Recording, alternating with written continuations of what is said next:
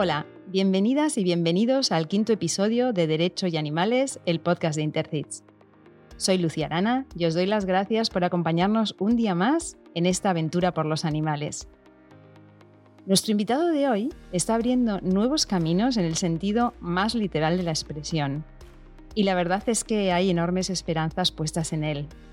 Es Sergio García Torres, el primer director general de Derechos de los Animales del Gobierno de España. Sergio, bienvenido y muchísimas gracias por dedicarnos este rato en un momento en el que lo que seguro que no te sobra es el tiempo. Muchísimas gracias a vosotros y a vosotras, es un placer estar aquí. Sergio, con tu permiso y como suelo hacer habitualmente, pues he empezado tuteándote. Por supuesto. sí, siempre te defines como activista por los derechos de los animales y tienes un perfil creativo, ya que estudiaste Bellas Artes. Has trabajado en equipos de comunicación de varias ONGs y empresas y desde muy joven has defendido los derechos sociales y ambientales y también has tenido, como mucha gente de tu generación y la verdad es que de la mía también, empleos muy variados. Fuiste portavoz estatal de Podemos Animalista y responsable del área de Ecología, Medio Ambiente y Derechos Animales de Podemos Comunidad de Madrid. Y ahora, como decíamos hace un momento, desde hace solo unas semanas eres el responsable de la nueva Dirección General de Derechos de los Animales. Lo primero, quiero darte la enhorabuena por esta nueva y gran responsabilidad y comentarte que hace unos días entrevistábamos a la abogada Magda Oranik, también para este podcast, y nos pidió que en su nombre te deseásemos mucha suerte y que te dijéramos que tienes a la gente de tu parte, especialmente a los jóvenes. Así que ahí me, me gusta dejar su mensaje. Si te parece, Sergio, empezamos con, las preguntas. ¿Cómo, ¿Cómo, nació tu interés por defender a los animales? ¿Había, ¿Hubo alguna experiencia de estas que, te marcó o fue más bien un proceso? Yo creo que fue, pues yo creo que como nos pasa mucho, ¿no? Que, que desde pequeño tienes el contacto con animales y ese, ese cariño hacia los animales, que en este caso siempre es en un primer tramo, eh, perros y gatos, ¿no? Que es lo que tienes siempre más cerca, se va ampliando, ¿no? A, se va ampliando el el, el, el abanico ¿no? de, de, cariño y respeto hacia el resto de hacia el resto de especies y de eso pasó a pues a un activismo bastante más bastante más serio no y, además un activismo pues enfocado a, a la promoción del veganismo antiespecista que bueno ahora pues hay que aparcar ese activismo un poco para, para poder hacer avances en otros en otros espacios, en este caso el espacio político. Mm, sí. Cuéntanos entonces un poco sobre los animales de tu vida. ¿Ahora, por ejemplo, convives con alguno o hay alguno que en el pasado te haya marcado especialmente? Pues yo creo que desde, sobre todo desde que, desde que ya vivo solo, eh, cuando vivía en casa con mis padres, pues sí que teníamos algún animal, pero ya cuando he estado solo, pues, pues lo que nos pasa a muchos animalistas, ¿no? Que desbordas tus, tus, tus expectativas de, de tener animales y sueles acoger a, a todos los que vas viendo mm, que lo necesitan, ¿no? Y he mm. tenido, bueno, he tenido hasta cuatro perros en un pisito, que creo que no es lo más oportuno muchas veces, pero bueno, muchas veces la, la urgencia hace que hace que, que, pues que acabes teniendo más animales de, de la cuenta. Ahora tengo tres perros, mm. dos, dos hembras y un macho, yo digo tres perras, tres hijas, porque bueno, como son mayoría, mayoría chicas, pues, pues en femenino plural. y, y son tres chicas y bueno, ya son mayorcitas y bueno, tienen sus cositas, ¿no? Ya tienen sus pastilleros, sus cositas de mayores, pero bueno, dándoles todo el cariño que, que se puede y que se y que se le debe dar a estos miembros de la familia, ¿no? Y también ahora mismo, justo ayer, desde ayer tengo un gato que está aquí conmigo, que le hemos le he llamado Trotsky, y, y está aquí conmigo, bueno, está en acogida, ¿no? Porque su, su propietaria, la que va a ser su dueña, pues ahora mismo no podía atenderlo hasta dentro de unas semanas, así que se ha quedado conmigo en acogida y aquí lo tengo a, a mi lado. Pero entonces ya tiene, ya tiene dueña Trotsky, no tenemos que hacer un llamamiento, ¿no? No, ya tiene dueña Trotsky y era un, era un gato que apareció en una colonia, en una colonia que tengo además aquí aquí cerquita de mi casa que cuido yo y era evidente que no era un gato de colonia, era un gato casero y bueno, fue cogerlo y, y, bueno, es absolutamente casero, más casero casi que yo. Sí, sí, sí. Sí, a veces recoges gatos de colonia y resulta que son, yo tengo una además recogida hace poco que es más cariñosa que los míos, los que yo tengo de siempre. O sea que realmente está claro que ha sido un abandono. Pues mucha suerte para Trotsky. Hablemos entonces ahora de, política. Esta pregunta seguro que te la han planteado muchas veces. A mí me parece especialmente interesante, pues como activista, ¿no? Que eso es lo que comparto también contigo, ¿no? Tú has pasado de hacer un activismo de calle eh, además de calle auténtico, a militar en un partido y a ocupar un cargo institucional. Entonces, así, ahora que no nos oye nadie, me lo, ¿qué dices? ¿Me lo recomendarías? O sea, ¿qué, crees que has perdido y qué, crees que has ganado en este proceso? Bueno, pues se pierde y se gana muchas cosas. Eh, se pierde esa capacidad de, exigir y de pedir el 100%, que mm. es lo que, lo que creo que esa es la libertad que tiene también un activista, ¿no? Y esa es además su obligación, ¿no? Pedir el 100% de lo que de lo que nosotros entendemos que son los mínimos razonables para el buen trato o para o para la, libertad de los animales. Eh, se pierde, en mi caso personal, eh, pues pierdes sin una independencia tremenda decir lo que lo que piensas en cada momento. Se pierde vida personal, porque la vida política es, eh, sinceramente, es un horror.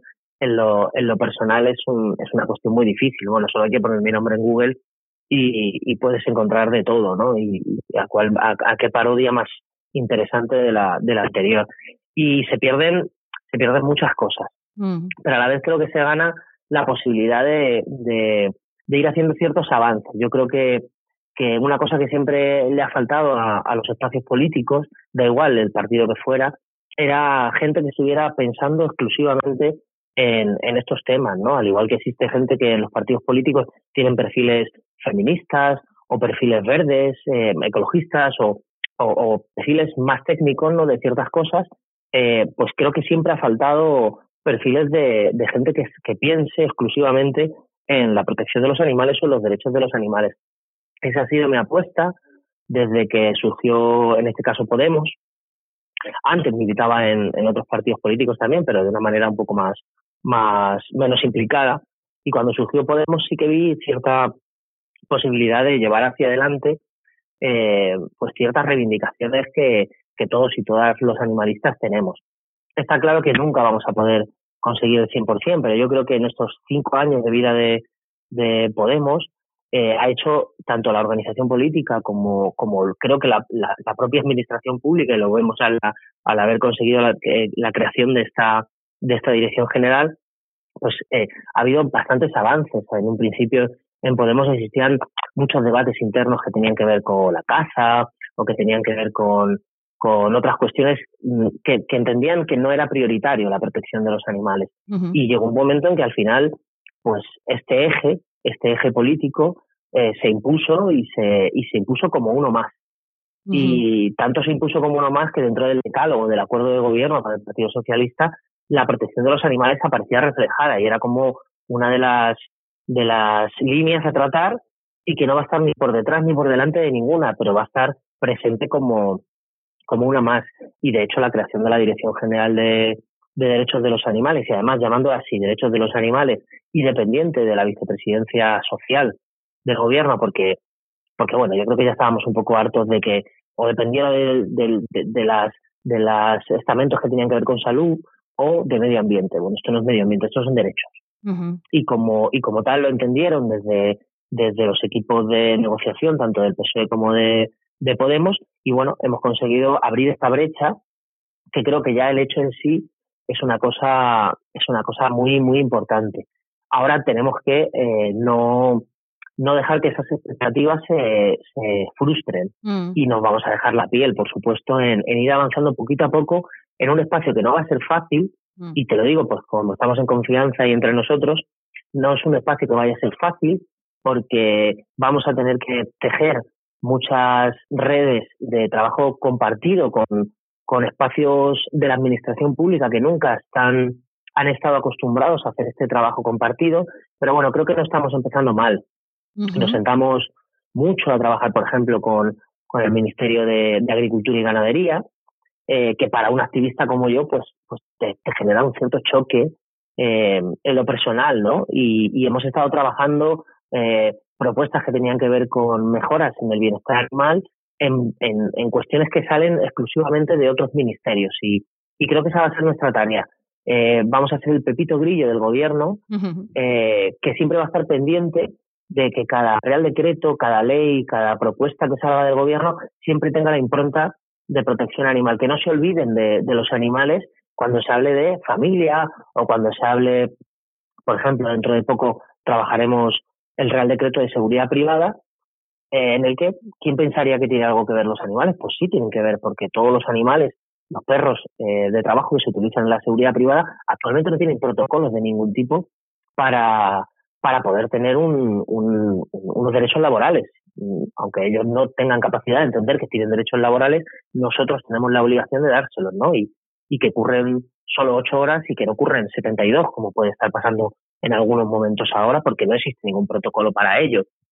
Por ejemplo, ayer estuve con, con, con una asociación de, de policías nacionales que se llama Héroes de Cuatro Patas, que se dedican a, a darle un hogar cuando los perros de la Policía Nacional o de la Guardia Civil se jubilan, mm. porque no existen protocolos para este tipo de animales.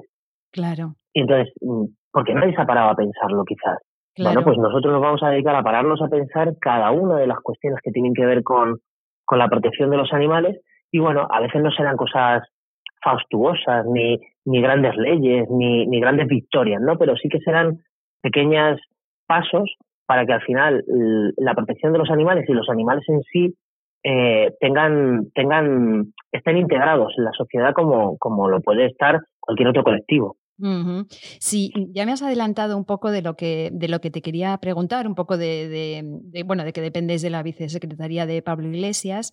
Y te quería preguntar, bueno, pues claro, todo esto es inédito, la dirección es nueva, entonces preguntarte cómo funcionará a nivel de flujo de trabajo igual es un poco prematuro, pero sí me gustaría saber pues si tenéis equipo, si ya lo tienes y un poco cómo será el día a día mm, o cómo nos tenemos que imaginar un día a día del director general de los derechos animales de, nuestro país.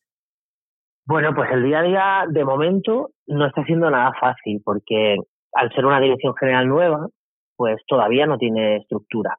Y básicamente llevo un mes trabajando prácticamente solo eh, prácticamente, y el prácticamente lo digo por, por, por meter una palabra más, porque estoy eh, totalmente solo. Bueno, tengo, tengo todo el, apoyo de, de, tanto de eh, juristas, de tanto de la administración pública como de, del Congreso de los Diputados y equipo que tenemos dentro de, de los partidos del gobierno, ¿no? Y, y, que y que además la gente está siendo bastante proactiva a la hora de, de trabajar conjuntamente.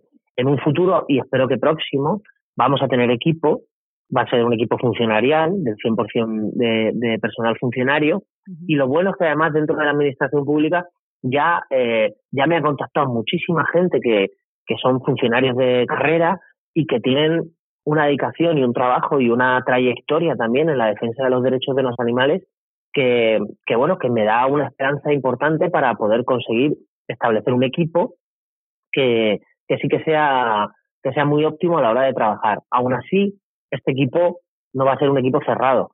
La, la, el planteamiento que vamos a tener desde la Dirección General de Derechos de los Animales es que vamos a ser un equipo colegiado y abierto.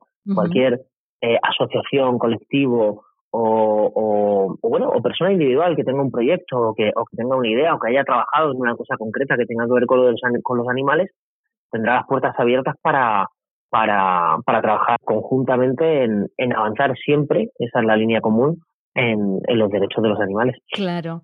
Aprovecho entonces para poner a, ponernos a tu disposición desde Intercis, ¿no? desde los operadores jurídicos por los animales. Entonces, si te parece, hablamos de, de, las medidas principales que, vais a abordar en esta legislatura, que al menos así lo habéis presentado a los medios, ¿no? Bueno, me imagino que el trabajo con los medios también será un trabajo arduo, ¿no? Es, eh, te lo pregunto entre medio antes. Eh, ¿Estás todo el día eh, dando entrevistas? ¿Cómo, ¿Cómo funciona? Hay muchas más peticiones de entrevistas de las que de momento estamos dando. ¿Por qué? Porque si estuviéramos dando todas las entrevistas que, nos piden, porque claro, es una dirección general nueva, es una cosa que tiene mucho foco y, no daríamos más que, entrevistas. Entonces, estamos intentando dosificarlo mucho, pues para poder dedicar tiempo. Yo en este tiempo primero lo que he querido es reunirme y encontrarme con el mayor número de colectivos de los más dispares que te puedes imaginar, o sea, desde no solo colectivos de protección animal, sino también gente que, por ejemplo, adiestra perros. Hoy, por ejemplo, he estado con, con la Real Federación Española Canina, reunido con ellos, porque bueno, hay muchos puntos en común que, que hay que trabajar con todos los colectivos que tienen que ver algo con animales y, y he querido dedicar este primer tiempo a conocer todas las visiones diferentes que tienen que ver con los animales en, en nuestro país, de cara a eh, y esto engancho con, con, lo que me planteabas de, de las propuestas, eh, de cara a, a, lo que para nosotros es el eje principal de, del trabajo de la dirección, que va a ser la elaboración de la ley, de la ley integral de, de derechos animales que queremos presentar o queremos trabajar para por lo menos iniciar la, iniciar su trámite parlamentario a final de este año. Por supuesto, plantearemos al equipo jurídico vuestro que, que, por supuesto, participéis y que estéis con nosotros en, en este trabajo. Qué bien. Entonces, de lo que, de las cosas que presentabais, la ley, la ley estatal, desde luego, que es tan necesaria que, incluya también a los animales salvajes, ¿no? Para evitar estas cosas. Hoy lo veía en vuestro Twitter, me parece que hoy habéis publicado algo al respecto, respecto a los animales salvajes, que evitemos situaciones como la de esa zorrita que murió de aquella manera tan horrible o del jabato allí ahogado y todas estas cosas. Luego tenéis también la regulación del uso de animales en circos, tenéis lo del registro de animales domésticos, elevar las penas por maltrato. La pregunta que te quería hacer es, bueno, por un tema de competencias que lo has, lo has, eh, lo has abordado también al principio de una forma muy clara, pero digamos para volver ahí, para que la gente entienda que realmente hay cosas que, que atañen a prácticamente todos los ministerios. Entonces, ¿qué cosas se van a poder hacer Mm, y cuáles parecen por ahora lejanas y tenemos que tomarnos con un poco más de calma? Bueno, yo creo que lo primero que lo primero que vamos a hacer y eso entra dentro de, nuestras competencias es elaborar esta ley. Esta ley vamos a, pedir la participación de todos los ministerios y de todas las administraciones públicas, porque incluso aun, aun habiendo muchas competencias, ya no solo ministeriales, sino de comunidades autónomas que son una gran mayoría, nosotros queremos intentar generar un espacio de trabajo compartido porque lo que no podemos consentir es que, por ejemplo, en Cataluña exista una regulación de, y unas leyes de, protección de, los animales bastante avanzadas comparados con otros territorios, que no voy a nombrarlos para que no se me enfaden, pero que sí que eh, pueden ser bastante dispares, ¿no? Casi, casi pertenecientes a otro país o incluso a otro continente, ¿no? No puede ser. Entonces tenemos que generar esos espacios compartidos de, de trabajo común para que esas comunidades que se han quedado un poco rezagadas entiendan que la protección de los animales es una cuestión mm, multidisciplinar, una cuestión de salud pública, una cuestión de, derechos y es una cuestión de, lógica aplastante de, lo que siente y piensa la mayoría social. Tenemos que trabajar y tendremos que trabajar con, todos los ministerios.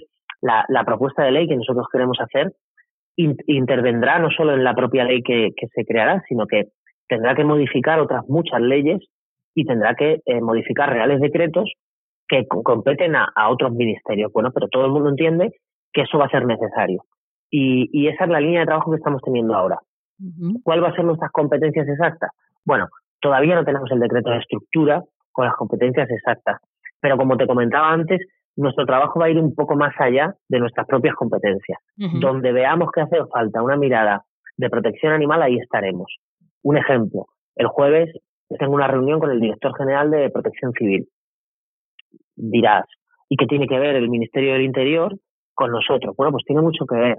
Queremos plantear y trabajar junto con la Dirección General de Protección Civil todo lo que tiene que ver con los protocolos de emergencias donde haya implicados animales.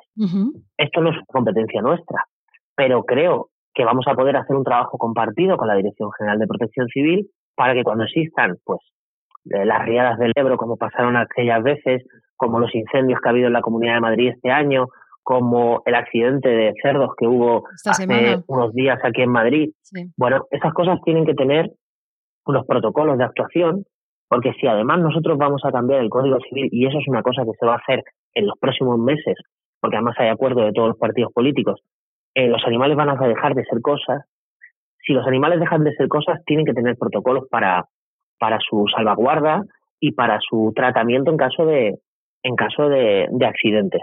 Claro. Accidentes ya sean particulares o catástrofes o, o de todo tipo. Por eso, entonces, cuando me, planteas, ¿y qué competencias vais a tener? Bueno, pues vamos a tener todas las que las que mm, vayamos a hacer eh, cuando vayan surgiendo las, las necesidades. En este caso, te he puesto ese ejemplo porque creo que a veces con un ejemplo eh, uno se hace una idea mucho mejor, ¿no? No vamos a tener competencias en seguridad pública, pero ni en emergencias, pero sí vamos a trabajar con la Dirección General de Protección Civil para establecer esos protocolos que creo que es una cosa de, sentido común. Sí, es, la verdad es que es muy esperanzador y, es, y es un poco como lo que decimos de la, de la perspectiva de género, ¿no? que quizás haya personas a las que no les guste escuchar esto, pero eh, abordar los temas desde una perspectiva animal, o sea, teniendo a los animales en cuenta, cualquier tema desde una perspectiva animal, es lo que a dónde tenemos que ir, ¿no? Es lo que tiene que ser nuestro, nuestro, nuestro futuro o ya prácticamente nuestro presente, ¿no? Eso es. Como activista, ¿sabes? Como activista, sabes como yo, que hay una gran parte de la sociedad que va mucho más rápido que, que las leyes en protección animal.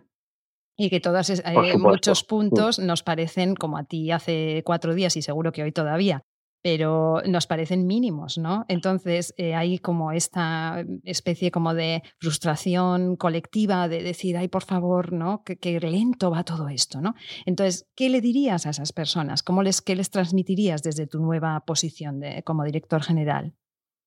Claro, yo, o sea, yo sé que desde, desde el prisma político es muy difícil, y yo esto, claro, como dices tú, yo hace tres días estaba enfrente. Desde el prisma político es muy difícil convencer porque como también tú has dicho, existe una frustración acumulada de que nunca se avanza en nada. Bueno, entonces yo no puedo pedirle a la gente que confíe en mí eh, y que confíe en nuestro equipo. Yo creo que en muy poco tiempo se van a empezar a ver pasos y se van a ir viendo ciertas cosas que no van a ser el total de todo porque, porque creo que hay que ir paso a paso y, creo que además es, es, es como asentar realmente los cambios es si se hacen paso a paso. Creo que se van a ir viendo esos pasos y creo que vamos a generar un, espacio por lo menos de, cierta confianza de que se va a ir dando pasos. Vamos a intentar también hacerlo todo muy pedagógico. Mm. Vamos a intentar explicar claramente el por qué se dan cada paso y por qué a veces no se van a poder dar ciertos pasos, ciertos pasos. Porque bueno, yo lo podemos hablar y seguramente lo podemos hablar claramente y tranquilamente como el tema de la tauromaquia, ¿no? Eh, que seguro que me lo ibas a preguntar en algún momento. Ahora mismo. Pues nada, ya lo engancho directamente. El tema de la tauromaquia es, un, es uno de los temas que todo el mundo dice, prohibir la tauromaquia, prohibir la tauromaquia, yo puedo tener 150 tweets al día relacionados con, con esta reclamación, que yo soy el primero que la, que la siente así, ¿no? Pero bueno, mm, también hay, hay que valorarlo como asentar cada uno de los avances sin que exista un retroceso. Y eso creo que es clave ¿no? en, la iniciativa política. Y, por ejemplo, la, actualmente la tauromaquia está protegida como bien de, patrimonio cultural y si, si nosotros establecemos o planteamos, aunque no somos gobierno en mayoría, que, que claro, nos tocaría negociar con nuestro socio, si nosotros planteamos una, una prohibición de la tauromaquia, seguramente reforzáramos a todo ese colectivo taurino que entendería que estamos recortando sus libertades y haciendo un agravio. Entonces, creo que tenemos que hacer, pues yo creo que hacer quizá lo mismo que se hizo para, hacer que la tauromaquia fuera patrimonio cultural. Eh, la tauromaquia se hizo patrimonio cultural a través de una iniciativa legislativa popular que llegó al Congreso de los Diputados con mucho apoyo del Partido Popular, eso es cierto, pero a través de medio millón de firmas recogidas. Quizá mm, deberíamos, desde la propia sociedad civil, hacer ese, ese paso a exigirle a, las administraciones públicas que se den esos debates. O sea, que estás planteando una, una ILP como en Cataluña. Estoy planteando que, que hay veces que, que el, el, hecho de estar en una administración pública no te da el poder absoluto para poder tomar ciertas, ciertas determinaciones que luego se vayan a quedar asentadas dentro de la, de la, de la sociedad. Creo que a veces debe ser la gente la que dé pasos para que las administraciones públicas tomen en serio ese tipo de reclamaciones y ese tipo de reivindicaciones. Yo creo que si una, una cuestión entró a formar parte del patrimonio cultural como una iniciativa legislativa popular, debe de salir de la misma manera. La verdad es que la tauromaquia es especialmente anacrónica, cruel, permitida en ocho países del mundo solamente, en el resto prohibida, una excepción a la ley, eh, es como realmente es especialmente frustrante, ¿no? O sea, realmente es un tema que deberíamos dedicar solamente un episodio a ese tema, ¿no? Pero mi pregunta ahora es para ti, Sergio. ¿Crees que tú y yo en nuestra, en nuestra época de vida, yo voy a vivir para ver el final de la tauromaquia o no? Estoy convencido de que sí. Ay, qué ilusión. Bien, pues eso ya. Estoy convencido de, que sí, de que sí lo vas a ver. Ay, qué bien, Sergio. Y, y hasta aquí puedo leer. Vale. y luego te quería preguntar por el otro, el otro tema de esta narrativa que tienen los cazadores de que parece que el mundo rural sea suyo y que sin ellos no existiría el mundo rural, algo que no es más que una auténtica falacia, porque el mundo rural es mucho más que cazadores y ganaderos. Pero, ¿qué me dices de la caza? Así brevemente. Bueno, tengo, yo tengo mi opinión claramente y de hecho ah, hoy he recibido un correo de la Real Federación Española de Caza para reunirse conmigo me, bueno, me tienen bastante poca estima. Eh, y yo, yo entiendo que, yo entiendo, y, con razón también, yo entiendo que, que hay un discurso eh, mayoritario en la sociedad que entiende que la caza es un bien necesario. Y esto no lo digo yo porque yo lo piense, por supuesto que no, yo mm, estoy en la línea más de lo que, de lo que tú planteabas. Pero creo que lo que tenemos que hacer es Mm, conocer la realidad exactamente de la caza. Porque nosotros, me acuerdo, en, Podemos, Animalista, hicimos un trabajo de recopilación de datos sobre lo que entendíamos que era la realidad de la caza. Porque para nosotros creo que es muy importante, primero, conocer esa realidad. Para, a partir de esos datos reales, eh, poder eh, generar ese debate social en el que creo que además estamos en una época en la que los avances más que políticos o de imposiciones de, reales secretos, tienen que ser avances culturales. Y para eso tenemos primero que tener los datos reales de qué significa la caza. Bueno, sabemos que la caza supone más del 80% del territorio español tiene alguna caracterización cinegética. el, mundo rural se sigue vaciando.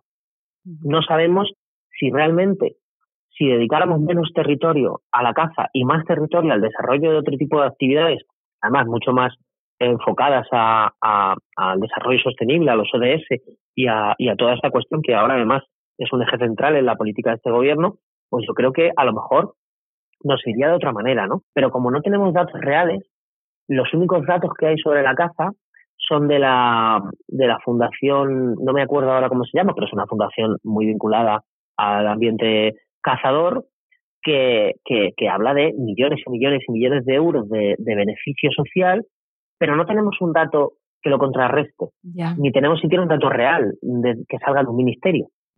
Entonces, una de las cuestiones que nosotros queremos hacer es trabajar en esto, trabajar en conseguir todos esos datos para, a partir de esos datos, poder eh, mm, exponérselos a la gente y que la gente pueda tener eh, un, un debate real sobre datos concretos. Esto pasó hace unos años con la tauromaquia.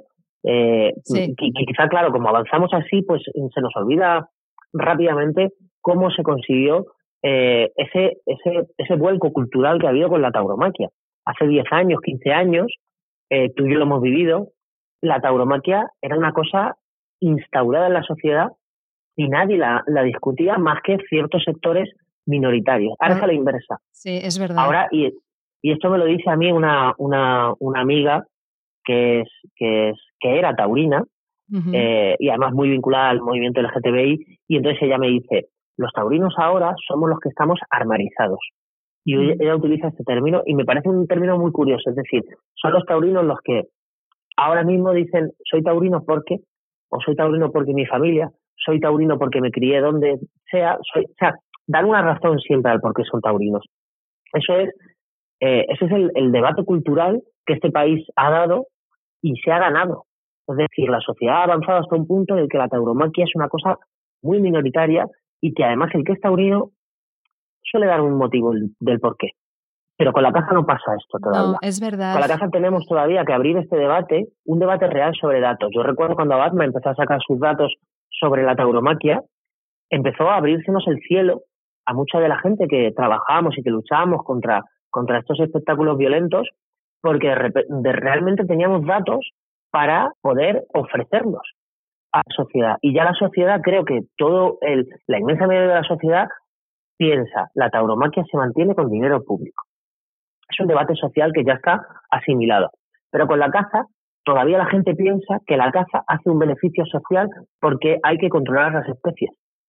Cuando sabemos que en muchos casos no es así. Es verdad. pero sabemos quién hemos, quién hemos dado muchas vueltas a los datos, pero son datos que tampoco los podemos contrastar porque no tenemos realidades concretas. O sea, yo creo que desde el activismo hay que seguir trabajando y pidiendo el 100% de lo que de lo que se de lo que se exige, pero desde la administración tenemos que conseguir eh, primero tener una, serie de datos para poder dar un debate real a la sociedad y a, partir de ahí creo que conseguiremos avanzar mucho en, ese pensamiento global que tiene nuestro país sobre sobre la caza y a partir de ahí creo que se podrá se podrá avanzar mucho. Sí, es verdad. Hemos conseguido destapar las mentiras de la, tauromaquia, pero las mentiras de la caza todavía hay, hay mucho que destapar ahí. Oye, Sergio, entonces eh, vamos a pasar, si te parece, a otro, a otro asunto. En este podcast, normalmente, como entrevistamos a operadores jurídicos, solemos tratar un tema de mm, algún caso de maltrato animal que a veces los han llevado ellos mismos, como eh, defensa o lo que sea, o eh, por algún motivo les ha impactado, ¿no? Entonces, en tu caso también me gustaría que, nos contases algún caso que por algún motivo ha sido para ti eh, importante o te ha impactado. Cuéntanos. Pues tengo varios, porque como te he dicho antes, he tenido animales de, desde siempre, ¿no? Y, y he tenido, he tenido, recuerdo uno hace mucho tiempo que, se, que era un boxer que, encontramos en la calle que tenía microchip y, este, el dueño, eh, no quiso venir a por él. Eh, luego, claro, se le amenazó con, con la denuncia y ya dijo que vendría por él. Pues yo recuerdo que al final hicimos una gran campaña y además esto me apoyaron varios medios de comunicación y de hecho fui portada de un periódico de estos gratuitos de Madrid eh, que era algo así como no sin mi perro, ¿no? Yo me negué a entregar el perro a, la Guardia Civil porque dije que, claro, este perro iban a entregarlo de nuevo al, al propietario. Este perro tenía una avanzada alemania, tenía, em, estaba en los huesos, no, no se tenía ni en pie. Y claro, mm, al final, gracias a, a la presión popular que se hizo con, con hacia la Guardia Civil en este caso, que era quien tenía que hacer cumplir ciertas normas, pues ese perro no se no se le devolvió y se quedó conmigo hasta que hasta que murió de, viejito y recuperado. ¿Cómo se llamaba? Este, este, perro se llama Metro. ¿Metro? Este fue un, un caso que para mí fue fue para, paradójico, ¿no? Esa frustración de, de, de, que existía la posibilidad de que se le devolviera el animal al, al dueño y así no tendría que, que pagar ningún tipo de, de, culpa ni de pena, ¿no? Y al final fui yo el que al que querían denunciar y, y él quedó absolutamente impune y, y tranquilo, ¿no? Esto es una cosa que marcó, ¿no? Y que me marcó mucho y, y que, y que bueno, yo creo que, que genera frustración y que genera frustración incluso a los propios guardias civiles que, que se obligaban a, a que venían a mi casa a reclamarme el perro y yo les decía, no, aquí no hay ningún perro. Ellos sabían perfectamente que el perro estaba, pero bueno. Qué bueno. Qué bueno, me gusta, me gusta el caso de Metro, sobre todo porque es un caso con final feliz y un caso que demuestra que las cosas legales no siempre son las cosas eh, legítimas, ¿no? O las éticamente, o mm. las éticamente más positivas, ¿no? Me gusta mucho el caso de el caso de Metro. Eh, no sé si querías añadir alguno más. Bueno, siempre hay un montón de casos, ¿no? Hay otro, hay otro caso que, que, que también fue un labrador que tuve que que en este caso fue un labrador comprado de pura raza, que se pasó, pues creo que más de 10 años atado a una cuerda y no se, y no se movió nunca de esa cuerda. Y, y las personas que me lo, que me lo, yo no lo, yo no lo saqué de esa casa, que era una, una mansión en un, en un, en un pueblo de aquí de Madrid, donde viven todos los, la gente así pudiente. Y bueno, lo compró un señor con capricho y el señor falleció a los pocos meses y entonces la mujer lo tuvo atado en una cuerda durante toda la vida. Yo cuando, cuando ese animal vino a, mi casa prácticamente no se podía tener en pie, estaba ya muy malito del estómago, eh, entonces no pude hacerle eh, un tratamiento a base de medicación, entonces hubo que hacerle un tratamiento toda a base de medicinas naturales y acupuntura y, y todas cosas casi que parecían de chamanes para que, para que mejorara. Bueno, pues al final mejoró bastante, seguíamos subiéndole y bajándole las escaleras en brazos y era un, labrador que no era, que no era poca cosa. Madre mía. Pero yo recuerdo ese, de ese perro, esa felicidad que a veces tienen los animales de la que, de la que deberíamos aprender tanto, de, de la incapacidad de tener rencor aun teniendo miedo, no tenía rencor ninguno y, y, ser feliz hasta el último día de su vida, que siempre era un perro, era el eterno cachorro, ¿no? Y, y habiéndolo pasado tan mal, eh, creo que es de los seres que, que, me ha hecho, de los que he aprendido más. eh, porque esa capacidad de, de, olvidarte de las cosas malas y de no tener rencor, creo que, que es una cosa que tendríamos que, que, que aprender mucho de, de los animales y en este caso de, de los perros, ¿no? Que es con quien más tratamos, más cercanos y, y lo podemos ver con mucha más facilidad. ¿Cómo se llamaba este? May, May. Se llama May. May. Pues sí. le, le, vamos a dedicar este episodio a él y a, y a, Metro. Oye, y ahora cambiando otra vez un poco de tema, me gustaría abordar contigo un aspecto que es algo delicado y es el que el hecho de que en el movimiento de los derechos animales, pues la inmensa mayoría somos mujeres. Hay, hay algunos datos que hablan del 70%. Yo, mi sensación es que es incluso más. O sea, pero sin embargo, parece que cuando llega el momento del puesto de poder y de visibilidad, pues resulta que lo, lo ocupáis hombres, ¿no? Entonces, eh, me gustaría saber tu opinión personal en este asunto y, y si no crees que debería haber más representación de mujeres en estos puestos. Estoy completamente de acuerdo. Y yo lo he vivido igual que tú desde, desde hace muchos años. Y yo diría que son más de un 90% mujeres, sois mm. más de un 90% mm. mujeres. Y es cierto que, que al final pasa como en, en muchos otros espacios de la sociedad en el que al final no, no el, cuando se llega al, al, espacio de representación no son las mujeres las que las que ocupan ese puesto.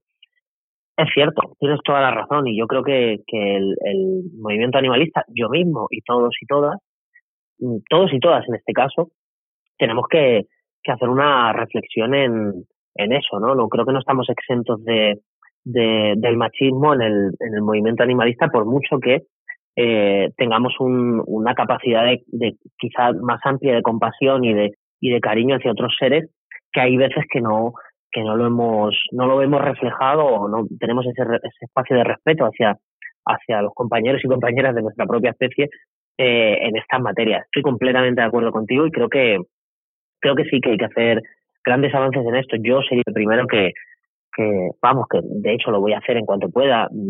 Eh, yo no espero estar en un espacio de representación muchos años por mi propia salud, porque creo que es una cosa que, que, que, que agota mucho y aparte porque creo que hay que dar, hay que dar pasos a, a, otras personas y si puede ser una mujer, yo sería el primero que, que daría ese paso, por supuesto. Uh. Qué bien, gracias por eh, pues esto, ¿no? Por, por, por, verlo, ¿no? Por verlo tan claramente como lo vemos, como lo vemos desde el lado de, de las mujeres, ¿no? Bueno, veo que está siendo, está siendo eh, larga esta entrevista y te, te, doy de verdad las gracias porque además que has dicho que no das muchas entrevistas, que, que, me la hayas dado al podcast que acaba de empezar. O sea, llevamos, este episodio es, creo, el quinto o sea que realmente estoy muy, muy agradecida, Sergio. No sé si quieres añadir algo más, algo, algún mensaje que quieres dar a nuestros oyentes, que son personas que por algún motivo o por otro se interesan por los derechos de los animales, con lo cual son personas que están, bueno, pues eh, apoyándote, ¿no? Desde, desde, desde el otro lado. Bueno, pues eh, quizás sí, quizás decir que, que la creación de la Dirección General de Derechos de los Animales no es una cosa que haya conseguido un partido, ni que haya conseguido alguien negociando de una manera muy virtuosa, ¿no? La creación de una Dirección General de Derechos de los Animales es el resultado, creo que, de, de, del sentir mayoritario de mucha gente y sobre todo del empuje y del impulso de la inmensa mayoría de la gente del movimiento de defensa de los derechos de los animales que no ha cejado ni un solo día de su vida en seguir peleando por, por derechos y por ir avanzando poco a poco en los derechos de los animales, desde la persona que baja todos los días a alimentar a su colonia hasta la persona que salta a una plaza de toros, a, da igual, hay tanto ámbito dentro de la protección de los animales que hay que agradecer a todos, a todos y a cada una de las personas que, estén ahí. Y, y además esto es una cosa que, dice Pablo Iglesias mucho y la comparto. No hay que dejar de apretar, no hay que dejar de exigir, no hay que dejar de seguir pidiendo mejoras, porque cuanto más se exija, más conseguiremos. La, crear la Dirección General de Derechos de los Animales y por muchas cosas que consigamos en este en esta legislatura no van a ser nunca suficientes para las que para las que nos gustaría a, a todos y a todas los que de verdad tenemos un, un sentimiento animalista. Por eso le digo a la gente que siga exigiendo, que nos exija, que nos siga pidiendo cada vez más, que, que siga reivindicando, que siga luchando y que por supuesto la, las puertas de la Dirección General de Derechos de los Animales está abierta a cada persona que, que de verdad quiera transmitirnos su opinión. Creo que cualquier persona sabe que intentamos contestar además a todo el mundo, eh, intentamos estar pendiente de cada una de las de las peticiones o comentarios o exigencias que se que se nos dan y de hecho esa es nuestra tarea, ¿no? Y, y, y recalcar que nadie deje de seguir peleando y luchando porque cuanto más peleemos y luchemos, más conseguiremos.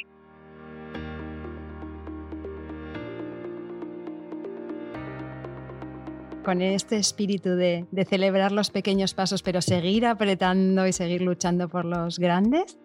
Te doy las gracias, Sergio, gracias de corazón por habernos acompañado hoy y, hasta pronto. Y dentro de un año, si quieres, hablamos y, y vemos a ver lo que hemos conseguido. Hacemos un, un control de lo que ha, de lo que ha pasado. Te invito ya.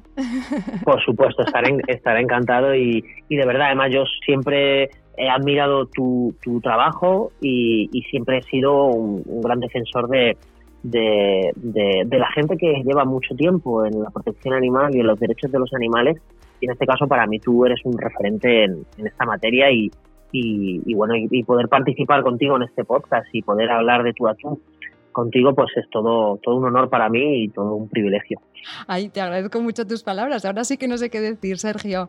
Oye, un, un abrazo y de verdad hasta pronto. Mucha, mucha suerte, mucha fuerza y, y descansa, ¿vale?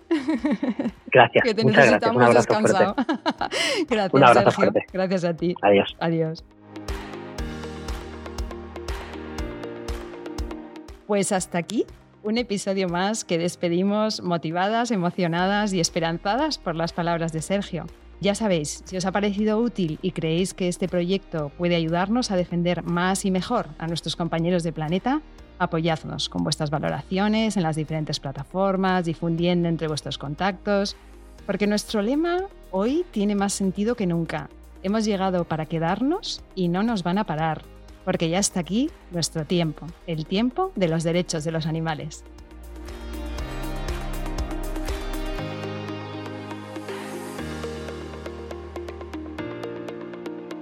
Nación Podcast te agradece haber elegido este podcast.